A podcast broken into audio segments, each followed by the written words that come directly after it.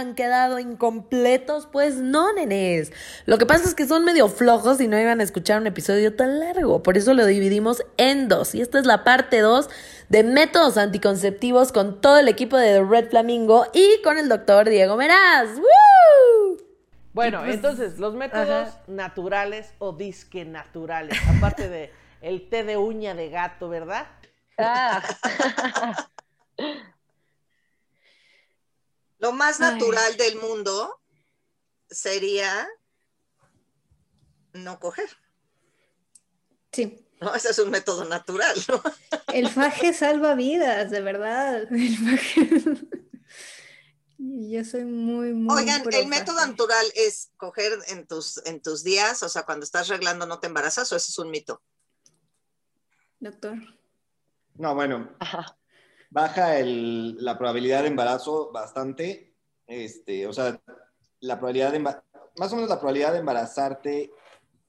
Lo que pasa, bueno, lo que pasa es que los métodos o la, los rangos en los que, o las probabilidades de embarazo, tanto en métodos anticonceptivos como en, todo lo que tiene que ver con esto, se hace de manera anual. Entonces, este, una pareja que tiene relaciones sexuales de manera regular, que también decir regular, pues es como todo un tema, pero bueno, de manera regular, al año se embarazan entre 85 y 90% de las parejas. Ahora, la probabilidad de tener un embarazo este, sin usar ningún método así en un solo ciclo depende en qué momento del ciclo esté la paciente. Entonces, por claro, si la paciente está menstruando o sangrando, pues evidentemente baja mucho la probabilidad de que se embarace. Pero las pacientes, para las pacientes cualquier sangrado es menstruación. Y eso es importante porque hay veces que sangran por otra razón, por otra situación. O sea, hay otros, otras situaciones de sangrado que no son, no es menstruación como tal, y ellas piensan que es menstruación y a lo mejor están a medio ciclo, están ovulando, están así súper fértiles, y sangraron porque el cuello les sangró, o sea, esa parte del, del, útero que se llama cuello, le sangró. Y entonces ella piensa que, está, que es imposible que se embarace porque está menstruando y no está menstruando, está a medio ciclo. Entonces, por eso también falla mucho eso, de, eso de que si estoy sangrando, estoy menstruando, no me voy a embarazar. Mm, pues bueno, no, no es lo mejor. También, si menstruan no significa que no estén embarazadas. Por favor, quiero quitar ese, quiero quitar ese mito.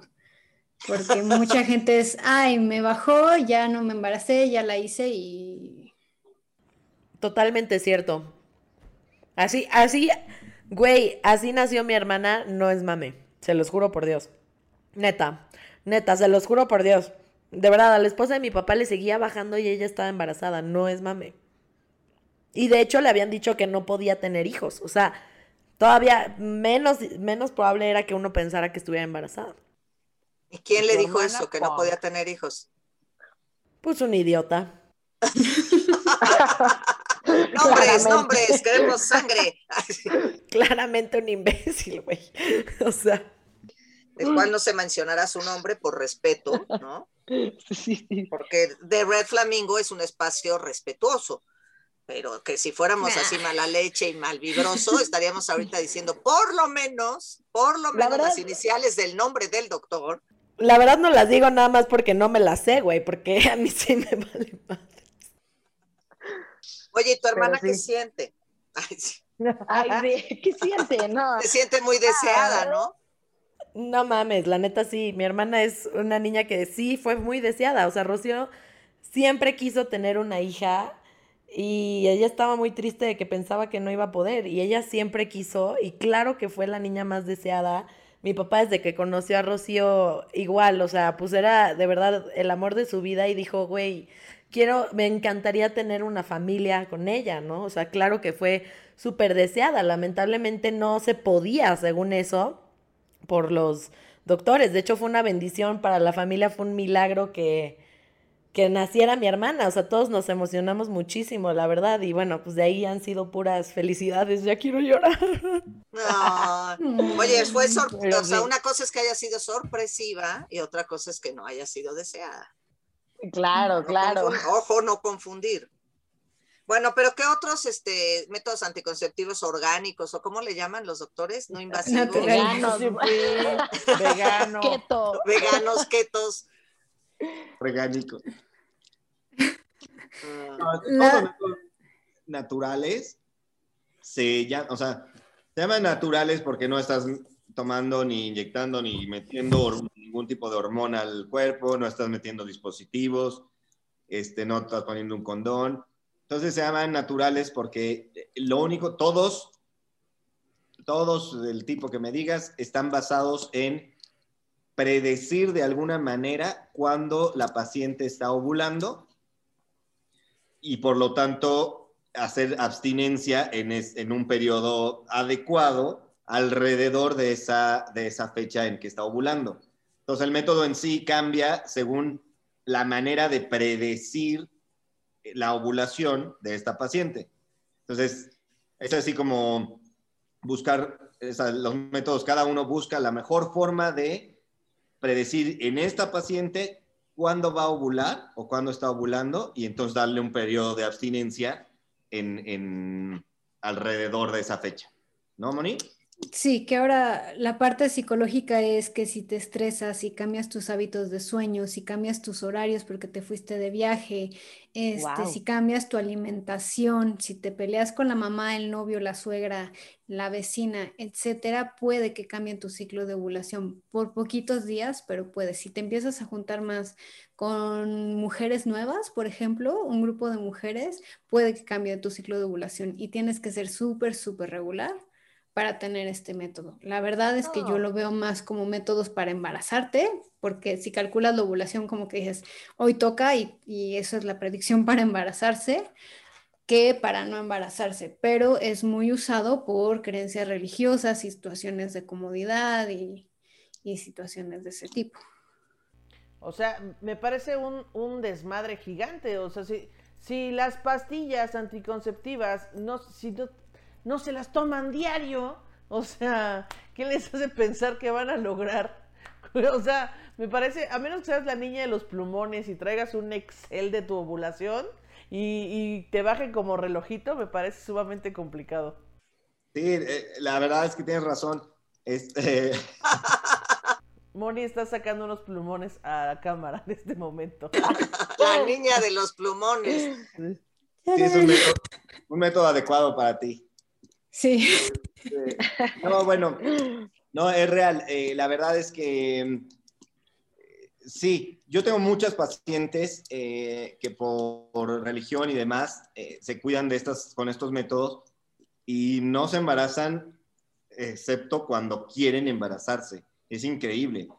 Pero de manera global, sí, sí, pero de manera global y de manera ya, o sea, haciéndolo, eh, ampliándolo a la población general y demás, pues sí, eh, se vuelve muy difícil y evidentemente todo este grupo de métodos tiene un rango de falla pues bastante más grande que si no, o sea, también tengo pacientes que se cuidan así y, y se embarazaron seis veces o siete o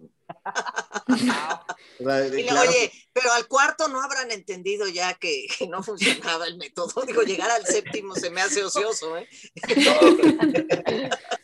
No, pero por métodos, por, situaciones este, de creencias religiosas o convicciones de algún tipo, pues es su manera de, de tratar de espaciar los embarazos por lo menos. Entonces, este, pues así es, pero ya viéndolo desde un punto de vista global, claro que fallarán más y, claro que tienen este, pues, este, más falla, ¿no? O sea, más embarazos este, no deseados, pero es un método también, yo siempre se lo recomiendo pues, a parejas que si te embarazas, eh, a lo mejor ya tienes una relación estable y ya no, no pasa nada si te embarazas, que a parejas que, o sea, que dices, no, o sea, me voy a cuidar de esta forma para para tener una pareja ocasional, pues no, no es. También, aunque no estés metiendo medicamentos al cuerpo, también pues, tiene sus indicaciones y hay que buscar al paciente ideal para, para esta situación, como todo en, medicina les decía. Oye, o sea, si, si, es por cuestiones religiosas y son los que Dios te mande, Oye, pues también que Dios te mande un ciclo menstrual, eh, este, pues coordinado, oye, o que, me mande el cerebro suficiente para acordarme lo que tengo que hacer. Que bueno, aquí yo iba a, a notar que hay aplicaciones en el celular que pueden que te ayudan como a predecir y hacen como una estadística más o menos de cuándo estás ovulando y tal según tus ciclos anteriores y se va formando como una pues como un Excel tal cual y entonces ahí te ayuda a predecir más fácil. Pero pues yo de todas maneras recomendaría que fueran con un especialista. Ana Julia, eso depende también de cómo lo use el humano, ¿no? Es como todo. Claro. Porque si, ay, se me olvidó cuándo le pondré, bueno, le voy a poner que fue el 5 de marzo. Sí. Eh, ahí un cálculo y a la mera hora, vaya, no sirvió la aplicación. Claro, le echan la culpa a la app y no, la culpa siempre es de los humanos, siempre. Culpa es de los humanos. La única ventaja que le veo a estos métodos es que puedes agregarlos a lo que estás haciendo. O sea, tengo personas que de verdad tienen pánico de embarazarse, ¿no? Y tratan, quieren usar casi, casi todos los métodos hormonales disponibles y eso no es recomendable. Entonces, pueden usar un método hormonal, un condón y aparte de esto ya están súper, ultra, mega con seguridad. Wow, usar métodos anticonceptivos y condón, eso sí es demasiado. Qué impresión. No, sí, porque te previenes infecciones de transmisión sexual, evitas embarazo y porque los condones se rompen si no los usan bien. Y aparte. No, sí, sí, sí. O sea, sí. Sí entiendo por qué el uso del condón, pero, o sea, que aparte usen el método anticonceptivo. O sea, sí son ganas de neta no querer tener un bebé. Qué impresión. Eso es lo que voy. Qué bárbaro. Oye, es que sale pero... Otro método para no embarazarse o para no embarazar a tu pareja es cojan con personas del mismo sexo, listo, es facilísimo, es muy divertido. a huevo. Punto para los gays. Claro. Oye, Moni, yo quería hacer una pregunta. Eh, que a lo mejor no, bueno, pues sí tiene que ver con métodos anticonceptivos, pero no a la vez. El, el, cerebro es tan poderoso que puede hacer que una mujer no se embarace si no es feliz. Yo había oído esto que, que no sé si es un mito, que si la mujer no está enamorada de su güey o el güey no la hace sentir bien o el güey la golpea o el güey, o sea, es agresivo, lo que sea, y la mujer hace como una resistencia y que no se embaraza. Ojalá fuera cierto porque así eh, los embarazos por producto de violación no existirían, ¿no? Y la verdad es ah. que sí existen, desafortunadamente. Eh, pero lo que sí pasa muy seguido es que el estrés eh, hace que tu cuerpo no se quiera reproducir porque está en modo de supervivencia. Entonces, muchas personas que están muy estresadas por embarazarse, no se embarazan y por eso pasa el típico caso de, ay, pues no, ya no me puedo embarazar, voy a adoptar, adoptan y se embarazan luego, luego, porque se les quita la presión de... Lo que pasa es que el estrés, el estrés era un método de sobrevivir en la naturaleza, entonces si te perseguía el león, ¿para qué rayos te ibas a reproducir si a duras penas te estabas cuidando tú del león, no? ¿Para qué ibas a sacar una cría que tenías que cuidar del león? Entonces tu cuerpo decía, a ver, ahorita no, no es el momento. Si en el momento que te oh. relajas, obviamente es, se embarazan. Ahora, no siempre pasa, hay mujeres que tienen, este, o personas con útero que tienen una vida muy, muy, muy estresante y aún así se embarazan justo a la mitad de, de, una crisis. De, la persecución de León, porque León además ahora vive en sus casas, ¿no? También. Exacto. En algunos casos, pues, o sea, y sí se embarazan, sí. Ya sabía yo que era un mito, pero quise No, sí, porque sí es así, ay, no, ni lo quiero, entonces no me voy a embarazar y pum, le sale a alguien con esa cara, imagínense. sí. Por eso la banda con, dinero nunca se puede embarazar. Siempre están muy estresados de todas las cosas. Y la banda que somos del barrio no tenemos nada más que perder. Por eso, mira, pero como camada, ahí están. Vámonos, claro que sí, una jauría, vamos.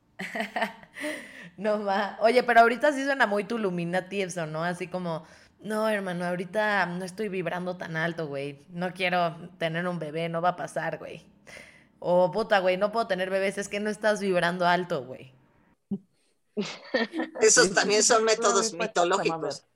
Bueno, el panel de expertos quiero preguntar si hay métodos mitológicos, así como que sean mitos de si comes mucho, mucha pimienta, no te embarazas, o come camote y vas a ver como si hay cosas así. Ah, no, digo, es pregunta seria. O sea, hay, hay cosas, hay alimentos. Si comes, mucho misoprostol, no te vas a embarazar. No es cierto, no hagan esto, por favor, es una broma. Aquí el doctor nada más está agarrando la cabeza así de Dios que está ya. No, no, no, claro que hay mil mitos, pero pues mitos hay muchísimos en todo. Y claro, este, platicaba un maestro mío, y ahí te lo voy a contar rápido, que una vez llegó, le llegó una paciente, o sea, obviamente él es ginecólogo, o era ginecólogo, y este, que llegó con mucho flujo, con mal olor y una infección vaginal así súper fea, y que cuando la revisó se encontró adentro una mascada en la vagina. Sí, una mascada en la vagina, pues obviamente infectado ya es así. Entonces la sacó y este y pues la paciente después ya como recapitulando no se acordaba, pero eh, cuando tuvo, eh, está, creo que estaba borracha o algo así, y en, el momento en el que tuvo relaciones, eh, después dijo, chin, ¿cómo le hago para no embarazarme de esto? Y, se introdujo la mascada que traía en la vagina y se le olvidó. Y el, el, doctor este la vio como una semana después y pues obviamente estaba eso infectadísimo. Como mago. Como, sí. ya ni las de Ámsterdam, Tal cual. Y, entonces, este, pues sí, o sea, hay gente que piensa que metiéndose cosas después de tener relaciones. O sea, Que haciendo pipí. Ese es el más común también. Haciendo pipí después de coger, no te embarazas. Mito. Te lo juro por Dios, güey. Empezando porque ni es por el mismo lado. Sí, güey, pero existe, güey. No, de hecho, si, hagan pipí después de tener relaciones, es un método para que todo se, limpie y se destape, pero no, si sí, te embarazas.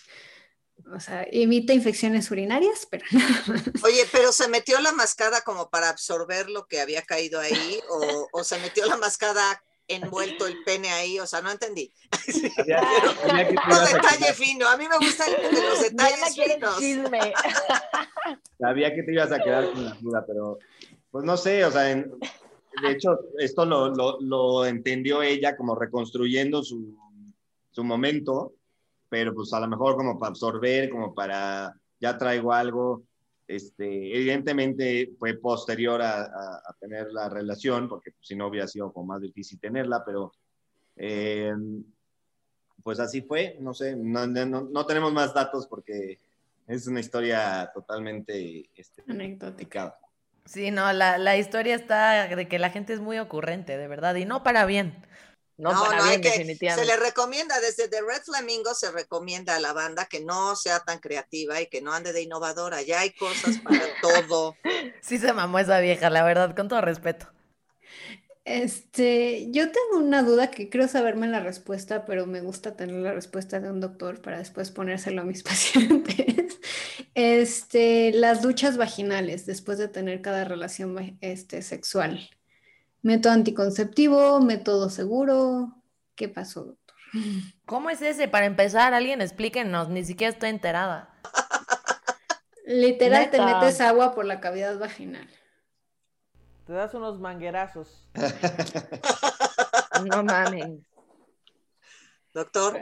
O sea, evidentemente baja la probabilidad de embarazo, sí, pero depende de varias, bueno, depende de varias cosas, pero este, o sea, no, no es un método anticonceptivo como tal.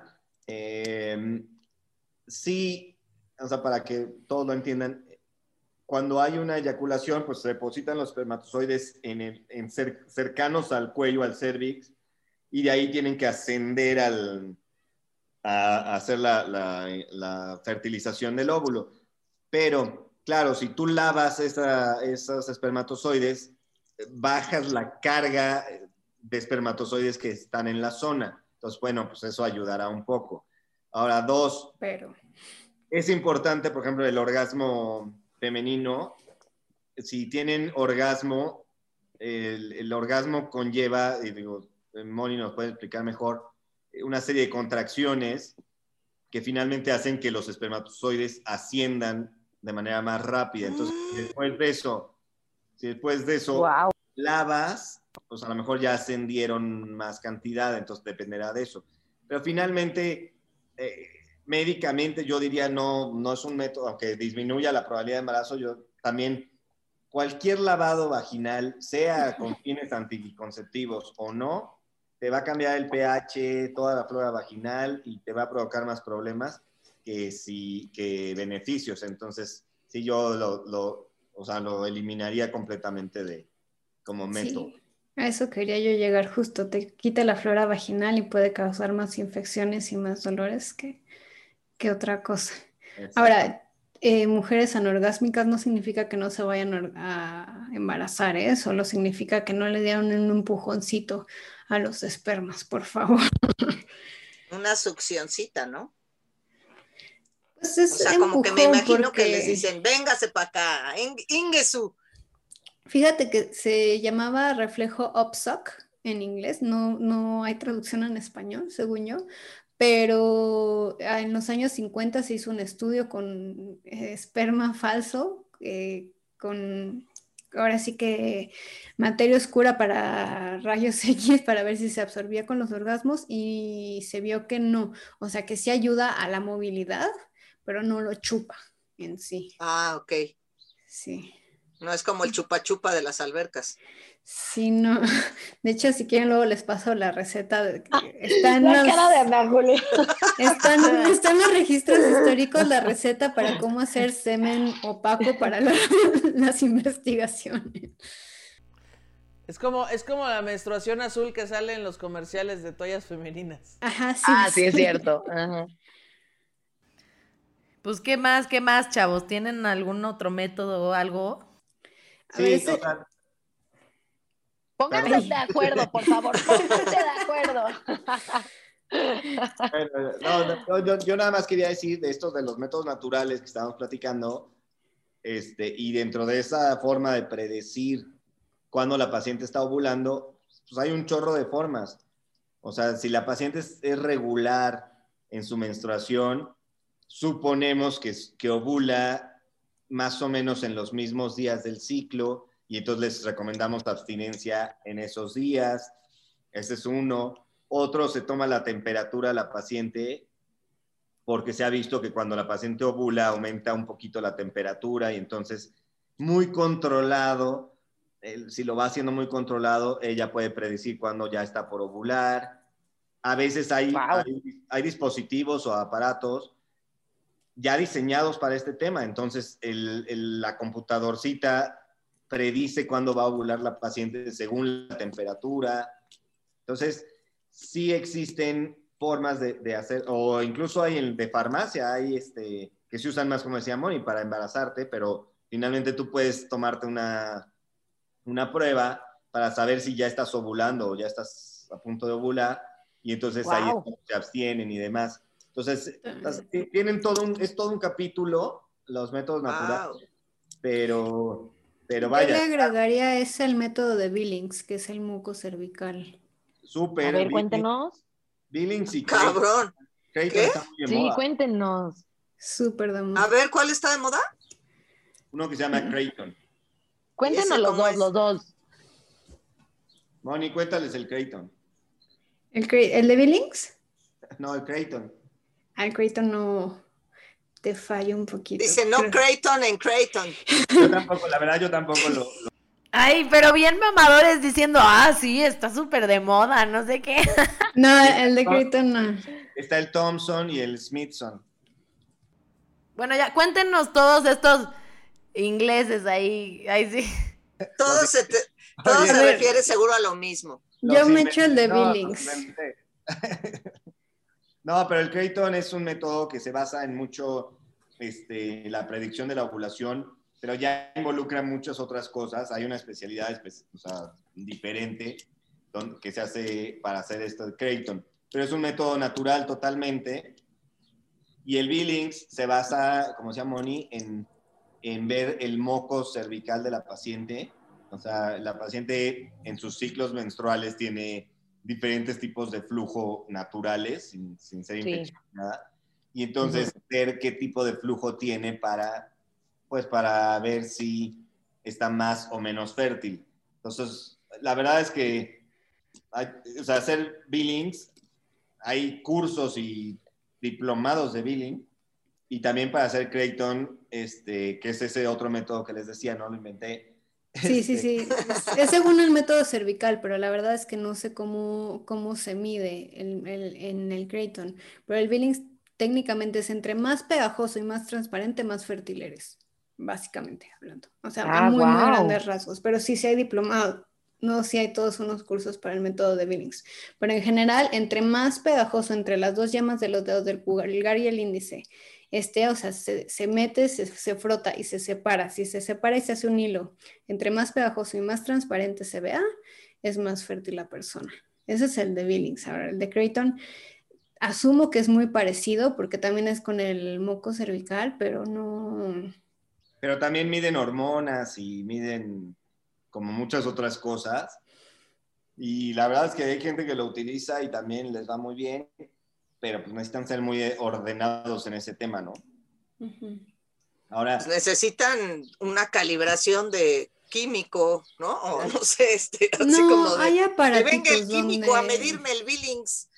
Hay aparatitos donde se puede medir por la orina, por el flujo cervical y hay unos ya más avanzados que miden este, con sangre.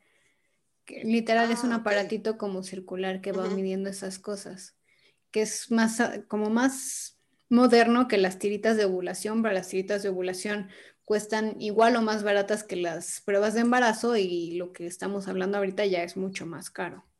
Y son personas, usualmente yo, la- yo lo veo en personas que les surge embarazarse. ¿no? Y ven bebés Ah, por todos revés. lados y, ajá. Entonces te dicen, felicidades, estás ovulando, ten sexo en 3, 2, 1 y vas y tienes sexo en ese Tan, tan, tan, tan, taran, taran, tan. sí, Espérame, déjame Sí ponerme suena, Sí suena muy tecnológico ese, ¿eh? Suena como un coaching de embarazo. Sí, cañón. del Billings, que era muy básico, o sea, bueno, empezó muy básica la situación, que era este, medir el moco cervical. Y, y realmente, como dice Moni, n- no es tan difícil medirlo, porque sí, o sea, entre, entre los dedos lo separa, y, si lo piensas lógico, eh, lo entiendes mejor, o sea, entre más elástico esté este moco, más fluido, pues mejor dejará pasar a los espermatozoides para que te embaraces, entonces estás más fértil. Si es un moco más, eh, menos, menos elástico y más seco, más cortante, y no lo puedes separar entre tus dedos, entonces estás menos fértil. Pero bueno, realmente este, esto y asociado, asociado a un calendario y asociado a la temperatura, y si le vas sumando eh, situaciones, puedes predecir la ovulación, pero eh, no, no vamos a tapar el, el sol con un dedo y finalmente sí fallan mucho más. O sea, porque no solo depende del usuario, depende de la interpretación de que haga el usuario y demás. Entonces está, está difícil. Sí, tienen aplicaciones como miden antojos, sensibilidad, este, nivel de energía, qué tanto durmieron, nivel de estrés, si fumaron o tomaron, que eso también afecta. Pero ahora sí que una variante que se nos olvide poner, ya valió. ¿no? Guau. Entonces sí, sí falla.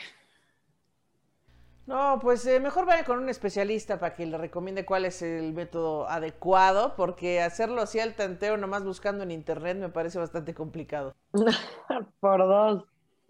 Yo ese No, le agregaría también la distancia del cervix, pero ese yo siento que si la persona hace ejercicio o hace ejercicios de Kegel, eso va a variar muchísimo. Que es Sí, el ya. cervix, qué tan abajo está hacia la cavidad vaginal, porque cambia según el ciclo. Tan Entre fácil que es ponerse un que- parche. o sea, imagínate estar así todo el mes. A ver, espérate, la, la medición del cervix, espérate, ¿cómo está? Déjame ver. Ay, espérate, el moquillo. Este, o sea, güey, ya no mames, tómate una pastilla y deja de mamar. Qué interesante, qué interesante. ¿Y hay algún otro o ya son todos? El diafragma, que es uno que es bien viejo, ¿no? Hace mucho no sé, no escuchaba de eso. No mames, güey, ¿de qué hablas? No sé. El diafragma. Ah, bueno, o sea, no sé si sigue existiendo, pero en el pasado eh, yo escuchaba mucho este, que es como una valvulita, así como una, como un bowl, como una conchita chiquitita y se mete dentro de la vagina y ahí captura todo. Como una copa menstrual, pero para captar mecos en vez de sangre. Mecos. No mames. Exacto. Güey, con razón, con razón la gente la usa la copa menstrual mal. Yo he visto un buen de memes de chats de personas reclamando a ginecólogos diciendo, güey, ¿cómo se embarazó si usamos la copa? ¿Qué? Ay, Te lo juro, güey. Es que la gente está bien pendeja. Sí, güey. Pero la copa es para la menstruación, no es el diafragma. Sí, Diego, ex- obvio. Diego, ¿existe el diafragma o ya no? Mira, la verdad, la verdad es que no sé si todavía lo vendan. Este, sí, como decía Julia, es un, es un método bastante antiguo. Eh, es un método de barrera, como es el condón, pero pues, es una, como, un, como, una, como un capuchón parecido a la copa, si quieres, o sea, más o menos, que se pone para, como para evitar que los espermatozoides traspasen eh, cierto nivel y suban hacia el cervix y hacia arriba, ¿no? Pero pues también con muchas fallas, porque eh, depende mucho del usuario y depende mucho de- del momento en el que lo coloquen y demás. Eh, o sea, por ejemplo, ahí me gustaría a mí como mencionar diafragma, este, espermaticidas, porque hay óvulos de espermaticidas, aunque matan a los espermatozoides, y una que se usaba mucho en Estados Unidos que se llama esponja vaginal. Este, Realmente se fueron dejando de usar porque son métodos que tienen mucho menos efectividad, pero y de verdad no sé, no sé si todavía se vendan, porque no, yo, no, yo ya no los no sé. Moni, ¿tú sabes si los venden? La esponja vaginal la siguen vendiendo, pero no como método anticonceptivo, sino como método para tener relaciones sexuales mientras está menstruando. Porque ahora sí que Ah. absorbe la menstruación y se puede tener sexo sin que se chorree, por así decirlo. Hombre, qué agradable. Sí. Eh, La verdad, ese tip me lo pasó cuando estaba viendo este, personas que se prostituían y me dijeron a que era como no pueden dejar de trabajar una vez al mes, usaban la esponja muy seguido. Qué Y impresión. Este, si no encuentran la esponja, mucha gente se pone esponja natural, pero es como el- la anécdota que acaba de contar Diego de- del que se metió la, la mascada, ¿no? Hay que tener cuidado con esas cosas. Este, los espermicidas se siguen usa- eh, yo lo conocía como espermicidas, pero supongo que el doctor dice espermaticida, entonces es espermaticida. Los espermaticidas este, se siguen usando, pero hay que pedirlos por internet y es como muy, muy tardado. Lo que pasa es que bajaron en popularidad porque se creía o se había visto que eh, aumentaban la posibilidad de contagio del VIH porque se, ahora sí que es veneno, entonces las paredes y demás se debilitaban un poco y, y pues eso. Pero se sigue, se sigue vendiendo, pero es difícil de, de comprar. Y el diafragma, en los noventas, este, por Sex and the City se hizo muy popular porque hubo un capítulo donde se la atoraba a una de las personajes. Ay, no. Pero, pero no, la verdad es que la ventaja que tenía el diafragma era que era reutilizable. Hiciera una conchita que se ponía. Lo que pasa es que en los finales de los 60, principios de los 70, muchos esposos que veían a su mujer usando diafragma y porque querían seguir trabajando y así, les rompían el diafragma para embarazarlas y que dejaran de trabajar. A nivel histórico es, ese es el problema. ¿Qué, qué verga, hombres? Sí, qué pedo. Sí, güey, ¿qué pasa? Está muy agresivo eso. Oye, una duda súper rápida. Perdón, perdón, perdón.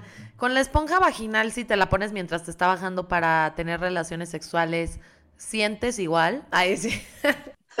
ya queriéndola innovar. Tengo una prima que me preguntó. Digo, nada más para saber.